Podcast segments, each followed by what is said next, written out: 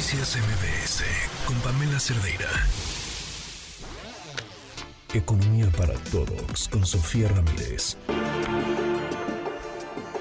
Sí, pues el pues me cuero, ¿no? Sofía, ¿cómo estás? Buenas tardes. Ay, no, no, qué cosa tan tremenda.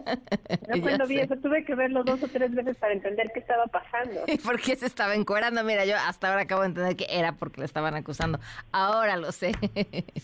Cuéntanos. Pues, Feliz vamos hablar- año. Igualmente, igualmente aquí al auditorio, muy contenta de estar un ciclo nuevo con ustedes y pues a darle con todo, porque este 2024 se nos viene lleno de, pues sí, esperanza económica, pero un montón de claroscuros. Esta cosa de la eh, propuesta, o al menos por lo- la promesa política del señor presidente de volver a mandar una iniciativa de reforma de pensiones que nos tiene a todos con los pelos de punta sobre todo porque pues obviamente eh, todo el mundo quisiera retirarse con el 100% de su salario. El sistema de pensiones está diseñado a partir de 1997 para ser sostenible, porque al igual que Pemex, pues el dinero es finito y el gobierno, el Estado mexicano no puede absorber la deuda de Pemex para siempre sin que haya que recortar en salud, en educación, en carreteras y demás. Bueno, lo mismo pasa con las pensiones. Tenemos una eh, dinámica, una pirámide poblacional que aunque todavía es joven, digamos, la mitad de la población, según el último censo, todavía tiene menos de 30 años, no es así en todo el territorio. Por ejemplo, en Ciudad de México, esa edad, donde el 50% tiene más de cierta edad, es 35 años, es decir, somos una población más vieja.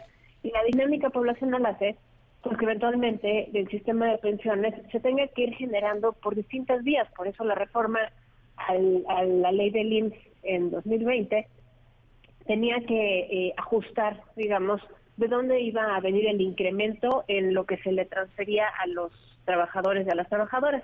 En términos de resumen, para no atenderme con este tema que no era el tema del día de hoy, pues simplemente pensar que del 15% que reciben eh, las y los trabajadores a partir de la reforma de 2020 eh, como porcentaje del salario base para, eh, digamos, el ahorro para su retiro, pues alrededor del 13%, eh, entre 13 y 14% lo paga el empleador. El trabajador solo paga 1.1%, el gobierno paga entre 0.2 y 0%, dependiendo cuánto gane la trabajadora y el trabajador. El gobierno le aporta a los trabajadores que ganan menos, digamos, para que tengan un guardadito un poco más grande. Pero pues esto lo que nos está llevando es a pensar que se está jugando con promesas políticas que no son viables porque tenemos cada vez más personas mayores, no estamos recaudando lo que se debe, el gobierno está pensando en de- endeudarse de manera muy importante este 2024 y bueno, va a ser muy difícil dejar de endeudarse porque es como, como cuando estás comiendo azúcar, ¿no? Ya que estás a la mitad del, del refresco, pues no dejas el refresco, te lo acabas. Ya que vas a la mitad de la bolsa de papitas, pues no dejas las papitas a la mitad. Un poco así pasa con el endeudamiento. Pero hoy les venía yo a hablar de datos de empleo, de inflación, que son los datos más eh, nuevos, digamos, de esta semana. Primero que nada, el empleo formal. Tuvimos un 2023 muy lleno de brincos PAM, porque primero parecía que íbamos bien. A noviembre ya teníamos más de un millón de nuevos empleos registrados ante el IMSS. Recordemos que la meta para poder incorporar a todas las nuevas personas que se incorporan al mercado laboral, ya sea mujeres que no trabajaban o jóvenes, es de 100 mil puestos de trabajo nuevos al mes que se registran ante el IMSS. Estábamos hablando que en noviembre tenía que haber habido 1.100, todavía, digamos, eh, digo, tenía que haber habido un millón, 100 mil, y solamente había un millón. Pero luego llega diciembre, y en diciembre pasan siempre dos cosas, y lo platicamos cada año tú y yo, Pam. Se contratan menos personas y se separan menos personas.